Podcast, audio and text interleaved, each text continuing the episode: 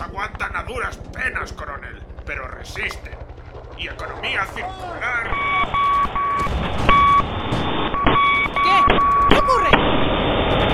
Es el escuadrón de prevención de la contaminación. Ha caído.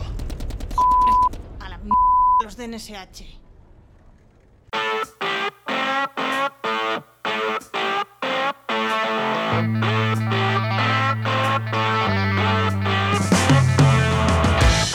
Bienvenidas y bienvenidos a RSC, Rescate sostenible corporativo. tu podcast salvavidas para sobrevivir en la selva de la sostenibilidad sin morir en el intento.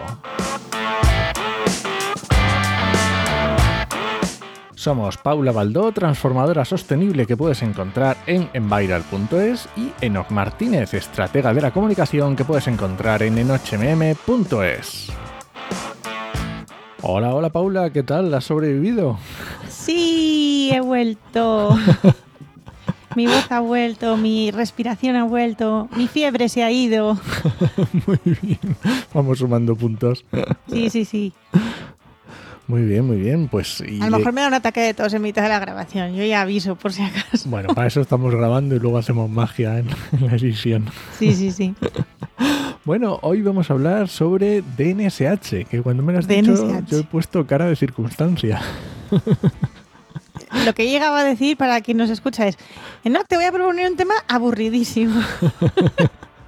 No, Vamos a hablar de DNSH. es mentira, no es tan aburrido.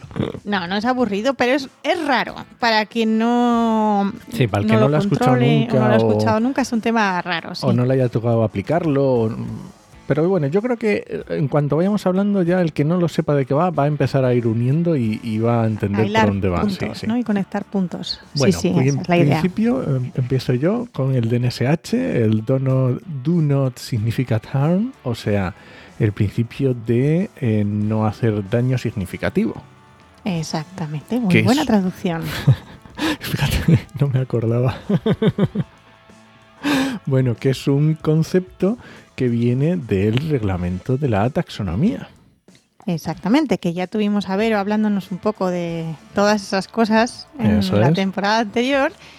Ya pondrá Enoch seguro el enlace del programa para que nadie se lo pierda cuando estuvimos hablando con Vero. Y básicamente la taxonomía, para quien se lo haya perdido o quiera hacer una idea general, es un reglamento de la Unión Europea que pretende, porque yo, yo creo que no es perfecto, ¿vale? Es una herramienta que además está en desarrollo, entonces, pero pretende definir cuáles son los criterios que deciden si una actividad económica es sostenible o no.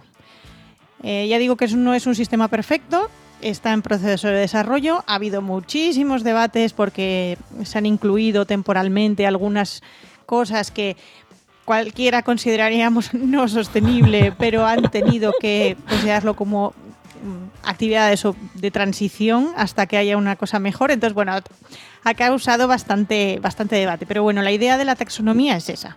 Vamos a intentar establecer de alguna forma lo más mm, técnica y estricta posible qué es sostenible y qué no. Para que la gente o vamos a decir, inversores, fondos, quieran invertir en sostenibilidad, que sepan si esa actividad realmente lo es o no lo es. Para esa es, esa es la idea. Porque digamos que esto está pensado sobre todo desde un punto de vista económico de inversión. De inversión. Vale. Exacto. Y de algo que le gusta mucho a la gente y las empresas de nuestro país, de subvención. Financiación y subvención. Es decir, que cuando nos presentemos a una subvención europea, es muy probable que vayamos a tener que rellenar ciertos aspectos o presentar ciertos informes relativos a la taxonomía, al Y concretamente al DNSH. Nos van a pedir que justifiquemos que eso que nos van a dar el dinero no causa daño significativo a lo que se llaman los objetivos medioambientales que se han propuesto, que son seis, si no me falla la cuenta. A mí me parece perfecto, o sea, que, si me, que me, me condiciones el darme dinero a que lo que vas a hacer con ese dinero no, no perjudica al medio ambiente, así de primeras me parece Suena bien. una maravilla.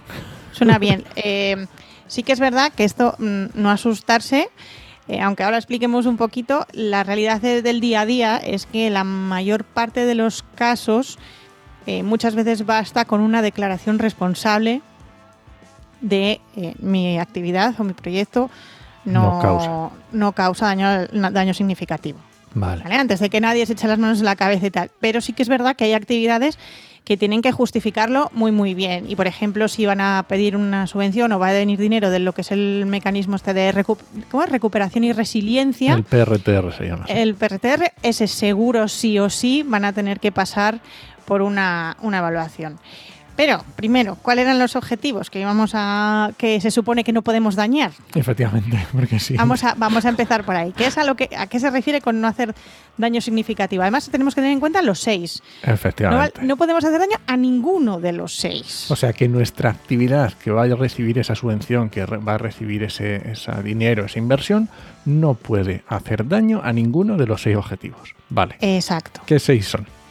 El primero, uno que es, bueno, los dos primeros son mitigación y adaptación al cambio climático. Perfecto.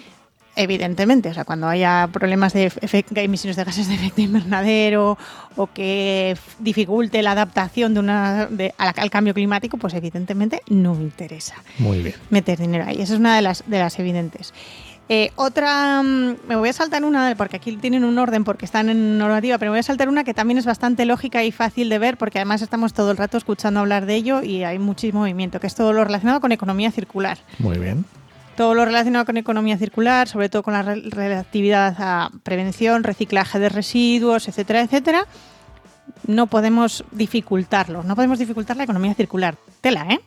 Tela con el concepto. El concepto es telita porque esto se puede disgregar bastante y puede estar complicado en algunas Puede estar actividades. complicado. ¿eh? Sí. Y otro tema que también es bastante evidente es el de prevención y control de la contaminación. Muy bien, también. Cuando aumentamos las emisiones de contaminantes, me da igual dónde, pues mm, y a- si es al agua, al suelo, me da igual, pues tampoco interesa. Luego hay otros dos que a mí me gustan mucho y por eso los he dejado para el final, porque no es algo que se suele evaluar muy a menudo y que no se suele, ten- suele tener en cuenta, sobre todo en algunos sectores, que es el tema de eh, proteger los recursos hídricos y marinos, Muy buena. que, oye, si afectamos a la- la- las masas de agua, pues, por ejemplo, todas esas... que- ah, no vais a tener ayudas para hacer pozos de agua en zonas de secano. Por ejemplo, ¿no? Que antes, de hecho, en algunas zonas del sur de España se facilitaba ese tipo de Sí. cosas. Pues eso, mm, olvidarse. Olvidarse de esa, de esa línea. Y luego, eh, otro es proteger y restaurar la biodiversidad y los ecosistemas, que también es un concepto muy amplio, sobre todo el tema de ecosistemas. Eh, somos de, de ciencias ambientales, hemos dado los dos ecología, los biólogos y biólogas que hay en de ecología, todos sabemos que definir ecosistema, pues llegamos a tener un ecosistema gigante, ¿no? Entonces, Claro, mm, protección de los ecosistemas, uff. es difícil, es, Es difícil. difícil. según y justificarlo según actividades. También aquí va a ser muy importante la ubicación, por ejemplo, de determinadas actividades.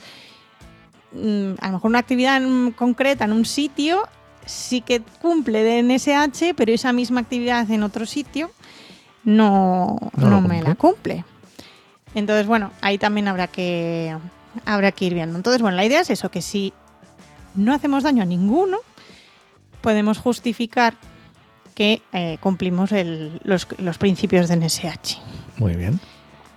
Bien, ahora viene la Esto es como chicha y la así en genérico, ¿no? en Pero- genérico. Ahora vamos a, a lo gordo, a lo gordo del tema. ¿Qué pasa con esto? Que, por ejemplo, lo que decía, el mecanismo este de recuperación y resiliencia, que solo te da dinero si cumples de NSH, lo que hace es separar luego todas las actividades, lo hace dos primeros bloques, así gordos. Las que no vamos a elegir, o sea, nunca, nunca, nunca, nunca van a cumplir porque siempre tienen alguna cosa que afecta a uno de los objetivos. O sea, que Entonces ya hay, que, hay ni se, que ni se preocupen de pedir dinero. que, que no, porque no. Ejemplo fácil y evidente, una térmica de carbón. Todo lo relacionado con combustibles fósiles. Claro, pero es que, ojito, ¿eh? Todo lo relacionado con combustibles fósiles. Es que... Sí, hay excepciones, pero... mm, Sí, así en ahora os general, cuento, sí. pero, pero es, mm, hay que hilar muy fino. Hay que ser costurera profesional de bordado de alta costura para poder hacer esto bien. Pero bueno, en principio eso, todo lo que sean térmicas, de carbón, una refinería, eh, vertederos, relacionado con vertederos, Eso incineradoras, todo eso son no elegibles. Entonces da igual lo que cuentes y lo que justifiques que no vas a entrar. Ahora bien, luego tenemos las elegibles, o sea, es no elegible, fuera, y luego elegibles, pero Vale. elegibles justificadamente. Hay que explicar muy bien y justificar muy bien por qué no hacemos daño. ¿Por qué no hacemos ese, eh, no hay daño significativo? Y entonces aquí nos vuelven a repartir las, las actividades. Entonces vamos a encontrar actividades con bajo impacto ambiental, que esas simplemente justificarán y harán un cuestionario y una evaluación y ya está, y entrarán por, la, por esta vía. Pero también puede haber actividades que no tienen bajo impacto ambiental, pero excepcionalmente se les permite estar ahí. Explico un poco mejor Sí, esa, esa excepción, porque además, para que te permitan estar ahí, eh, hay que cumplir, eh, bueno, bastantes criterios. De hecho, cinco, tienes que cumplir los cinco. O sea, no te vale cumplir alguno de los cinco como en muchas normas. No, tienes que cumplir simultáneamente cinco cosas. Una muy clara es que no hay alternativas viables de bajo impacto ambiental desde un punto de vista técnico o económico. Muy que no lógico. existan. Si no, hay, si no hay alternativas, podrías entrar. Pero al mismo tiempo, tienes que adaptar, eh, adoptar perdón, los mejores niveles de desempeño ambiental del sector. Vale, las mejores, las mejor, lo que se suele llamar Mejor, mejores lo que nosotros técnicas como mere- disponibles. sí. mejores técnicas disponibles. Eso es. y que además lo que estés haciendo implique hacer un mejor desempeño ambiental Vale. O sea que cualquier otra los- alternativa que haya en el sector. O sea, no solo que aplicas las mejores técnicas, sino que además tienes mejor desempeño, que se demuestre que tienes un mejor desempeño ambiental. Y luego hay dos que van un poco muy interrelacionadas, que una es que eh, no se provoque lo que llaman eh, bloqueo, situaciones de bloqueo, perjudiciales, que quiere decir que mm, no favorezcan pues, que se alargue la vida útil o la capacidad de cosas que ya se sabe que tienen impactos negativos. No podemos estar ayudando a que algo que ya sabemos que, impacto, que tiene un impacto Se alargue. s- se alargue.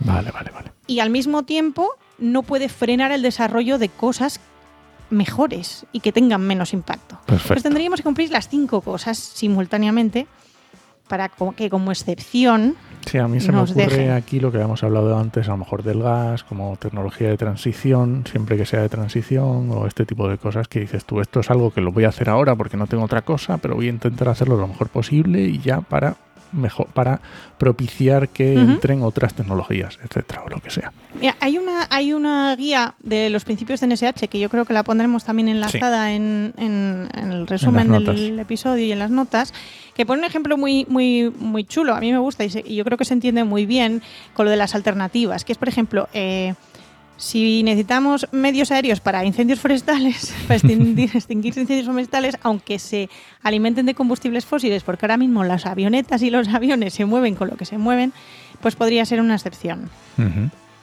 podría entrar ahí. Es un ejemplo que, que se entiende muy bien, ¿no? Que es que no hay otra forma ahora mismo. No tenemos, no podemos ir con globo, ni con cepelín, ni, ni con otra cosa a, a a apagar incendios, ¿no? Entonces, pues, pues ahí está. También, pues eso, si sustituimos equipos que contaminan más o me- menos eficientes por otros más eficientes también, ¿no? Pero tendríamos que combinar todo lo anterior. Pero yo creo que ahí se entiende muy bien. Y básicamente este es el tema. Ahora, ¿qué pasa? Que hay un cuestionario, cuestionario muy chulo de, de autoevaluación. Que claro, uno piensa, bueno, pues un cuestionario de autoevaluación, pues jo, mm, si lo tengo que presentar, porque te obligan ¿no? a presentarlo en función de pues si eres elegible, no elegible, elegible con justificación, casos excepcionales y esto, pues te dicen no hasta cuántas cosas tienes que rellenar de ese cuestionario. Evidentemente, si eres elegible, eres el que más fácil lo tienes del cuestionario, porque tienes que re- rellenar cuatro cosas que lo expliquen y ya. Si no, pues tienes que explicar bastante más. Pero que no engañe esa situación, eso de, autoevaluación, ¿no? Porque parece que como yo me autoevalúo, mm, puedo poner lo que me da la gana. Y no, porque para que os hagáis una idea, eh, voy a leeros solo la, la primera pregunta. La primera, y entenderéis rápidamente a lo que me refiero. Es, ¿existen alternativas viables de bajo impacto ambiental desde el punto de vista técnico y económico? Que era lo que yo os decía antes, que es una de las cosas que tienes que cumplir. Y te da dos opciones, sí o no. en el sí es si las tienes, pues directamente es la actuación se debe desestimar o rediseñar y escoger otra actividad de impacto, bajo impacto ambiental. Entonces ya te quedas fuera de NSH. Entonces, claro, uno diría, no, pues entonces yo digo que no, que no quiero que me dejen fuera. Vale, pero si pones no, te pone, propone una, proporciona una justificación y pase a la siguiente pregunta. Y es otra de esas, ¿no? Y si dices lo que quieres decir, dices, vale, pues justifícamelo y entonces ya pasas a la siguiente. Pero tienes que justificar muchísimo. Muchísimo. O sea, y te dan ahí tu trocito para, para explicarlo.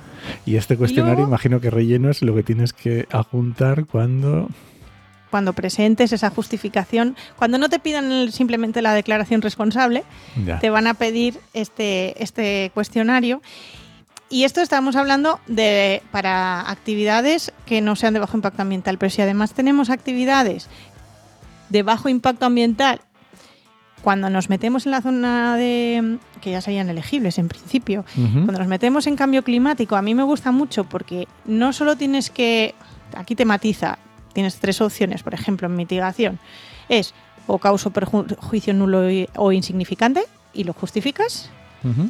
Y luego te da dos opciones, que es que contribuyes sustancialmente a alcanzar los objetivos de mitigación del cambio climático o que contribuyes 100% al objetivo.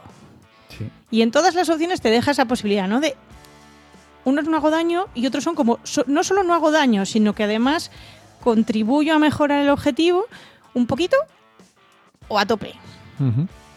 Y con eso también pues filtran un poco esos dineros y esas subvenciones. Lógicamente, pues se va a facilitar y, es bastante coherente que, si hay unas cantidades económicas limitadas, se prioricen a la hora de pues, pues como cualquier subvención ¿no? y sobre todo las que son las que no son con concurrencia competitiva que esas son las que dan a todo el mundo que se presenta y se reparte sino que hay unos criterios de, selección que tienes que cumplir, pues lo coherente y lo lógico es que se dé el dinero prioritariamente a aquellas que no solo cumplen el objetivo de no hacer daño, sino que además mejoran o incluso facilitan al 100% el, el objetivo. Oye, estoy pensando yo ahora, eh, ¿te has encontrado casos de empresas que te hayan preguntado por esto? Que hayan dicho, oye Paula, ¿qué es esto del DNSH? ¿Qué es esto que me eh, piden? Sí, y de hecho tengo que contestar mañana un email al respecto. De hecho, por eso venía yo ya hoy con el... Con el run run, ¿no? con el run run, porque, porque tengo que contestar mañana, como he estado de baja esta semana, pues, pues voy a contestar mañana el correo, pero sí, claro, claro que lo preguntan porque de repente se encuentran, incluso me han llegado, al final no ha llegado a salir el proyecto, pero eh, mm, me propusieron la idea de a ver cómo lo explico sencillo. Querían, como piden esta justificación de DNSH, en proyectos de por ejemplo, cuando financian proyectos de asesoramiento a emprendimiento verde. Vale. Eh, esos proyectos van con, parte de la financiación, viene de ahí, y tienen que justificar que, que, tienen esto. Entonces, lo que querían era que yo enseñase a los que van a ser los técnicos que van a asesorar a mm. esos emprendedores y emprendedoras a que encuentren cómo los proyectos de estos emprendedores y emprendedoras no hacen daño significativo. O sea, para ayudarles a entender cómo funciona, para que puedan ayudarles luego a preparar la documentación y justificar que todos los proyectos que ellos están asesorando no hacen daño significativo. Es que justamente era esa la duda que me surgía, porque esto ya no es un proyecto que va a presentarse directamente a una subvención que te piden en DNSH, no, esto ya es algo secundario. ¿Vale? De una subvención que va a un proyecto, a un plan más grande y dentro de ese plan se desarrollan otros proyectos más chiquititos que, claro, que ya tienen que justificarlo, lo cual es una pasada porque como que se propaga. sí, sí, sí, sí, se propaga y, que a lo mejor no es que tengas que firmar, que tal, que cumples, que es tan estricto como si lo fueras, pero al final el resultado puede ser. Lo que pasa, por ejemplo, en el, en el caso este que me estaban proponiendo a mí que, que, diese esa formación y que ayudase a preparar a los técnicos de, empleo y empleabilidad y demás, era que, por un lado, los proyectos que iban a ser apoyados, o sea, esos emprendedores o emprendedoras, probablemente solo iban a tener que firmar esa declaración responsable. ¿no? Eh, me- sí, mi proyecto no, no, no hace daño significativo. Pero la entidad que asesoraba a esos emprendedores sí que tenía que justificar que a quien asesoraba no, tenía, no hacía daño significativo. Entonces, era una cadena como, como complicadilla y sobre todo para gente que no, o sea, que es eso pues un profesional, experto en empleo, en empleabilidad, en emprendimiento, pero que no tiene por qué entender esto. Y se me está ocurriendo otra circunstancia que yo no sé si te lo habrás encontrado o, o podría pasar. Y es, por ejemplo, estoy pensando en un banco, ¿vale? Un banco Uy. que tiene que dar, eh, bueno, que da préstamos a eh, empresas, em- a, proyectos emprendedores, ¿vale? Y que dice al emprendedor que viene a su ventanilla, bueno, pero es que si tú cumples los de NSH, eh, te voy a dar el dinero a este, a, este, a este porcentaje, a un 3, a un 4, lo que sea. Y si no los cumples, te los voy a dar al doble. Vas a tener que pagar el doble. ¿Por qué? Porque a lo mejor yo estoy como banco optando a una serie de créditos europeos y me interesa justificar una serie de inversiones en proyectos que cumplan de NSH. A lo mejor podría pasar que, que hay ciertos movimientos de los bancos Oye, si alguien de un banco que nos lo cuente, si les, les llega a ese punto. Pero es probable, es probable. Es, o, sea, no, o sea, yo en el Yo no lo sector veo- bancario, en no el sector bancario yo no estoy metida, es un sector que me es muy, muy, muy, muy ajeno, muy ajeno. Pero yo no lo veo complicado. Pero yo no lo veo, y no lo veo una locura tampoco. O sea, yo No. también entiendo que si, que si reciben ese dinero o que si bueno, hay ese movimiento de fondos también. La banca tiene un, tiene, yo sé, porque he visto charlas y demás del sector bancario, yo sé que la banca tiene aquí mucho curro. O sea, con los temas de taxonomía y de justificación de dineros y de tal, sé que tienen bastante lío.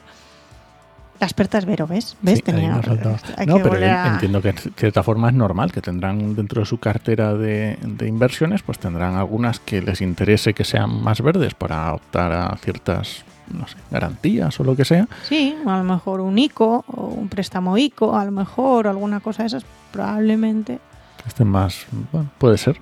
tenga que ir por esa línea. Bueno, entonces, como resumen, ¿qué le decimos a los que les hayan pedido el NSH? ¿Que no salgan corriendo? Que no salgan corriendo, que no es, a ver, que no es tan difícil, que, que de hecho, a ver, el día a día, mm, pues eso, a nivel de emprendedor o emprendedora, es raro que un proyecto eh, afecte directamente al cambio climático, a la adaptación al cambio climático.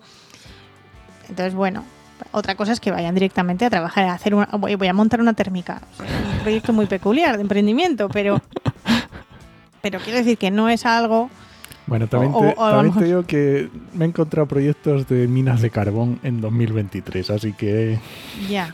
Bueno, no digo nada entonces. y ya, si te has encontrado eso, ya.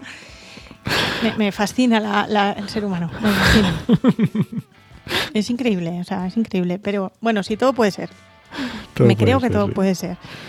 Pero bueno, que no se asusten, que no es algo tan complicado, que es un rollo porque que de repente te encuentras con principios de NSH, que además te lo ponen con las siglas, porque nadie se ha preocupado en traducirlo a español o a castellano. y entonces como que impone, ¿no? Y para encima te lees, eh, ¿qué quiere decir esto? Y te lees, eh, ¿cómo- ¿y cómo justifico yo? Pues que, que por ejemplo, estoy leyendo ahora de repente, ¿no? En economía circular, que no genere importantes ineficiencias en el uso de materiales. ¿Cómo justifico yo eso? Mm, En realidad no es tan complicado. Bueno, hay que saber un poquito, pero que en realidad, de verdad, eh, no es tan complicado. Bueno, de todas maneras dejamos en las notas la guía para el diseño y desarrollo de las actuaciones acordes con el principio de no causar un perjuicio significativo y también dejamos la página del ministerio donde está el, el- el cuestionario este de, y el cuestionario. de autoevaluación para el que quiera que le eche un vistazo. ¿Vale? Y si no, que nos pregunten, que como vimos en el episodio anterior, aquí tenemos hasta... Respondemos. respondemos aquí a todo. ¿Cómo era el...? me iba- se me acaba de ir el nombre, quería decir el... Consultorio. Consultorio, eso, el consultorio de la señorita Pepis versión Versión. Muy bien, pues nos vamos. Sí, perfecto. Muchas gracias por escucharnos y puedes dejarnos comentarios y sugerencias en podcastidae.com o en tu reproductor preferido. Hasta la semana que viene. Nos escuchamos.